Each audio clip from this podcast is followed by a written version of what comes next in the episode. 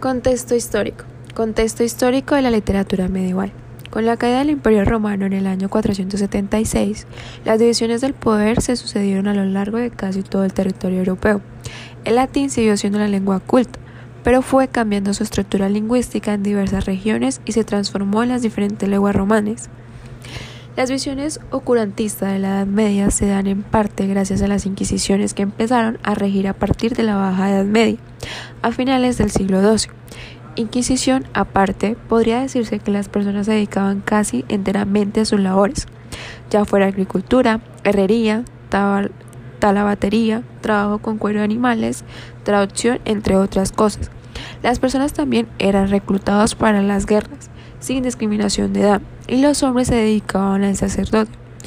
El calendario romano, basado en la fundación de Roma, fue cambiando aproximadamente en el año 525 por el monje Dionisos de Esigú, quien calculó el nacimiento de Jesucristo, y con esto se estableció la fecha de la Pascua para considerar en la imaginación del colectivo de la era cristiana.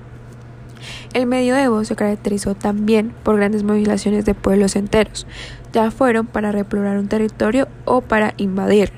Por ejemplo, la invasión de Italia para los lombardos en el año 568 y la invasión musulmana de la península ibérica de 711 hasta 726, durante la Edad Media hubo una división territorial que provocó la creación de diferentes monarquías absolutistas basadas en la región católica. Al mismo tiempo, las, las monarquías veían la religión en una forma de control y vigilancia social.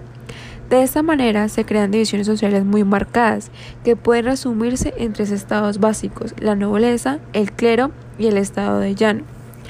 La nobleza está conformada primero por los monarcas con poder absoluto sobre los territorios y las personas, y también por el alto clero, y por último por los aristócratas con títulos que adjudicaban por cierto poder, sueldo y territorios fijos. El clero tenía títulos en los nobles alto y clero, y en los llanos bajo clero.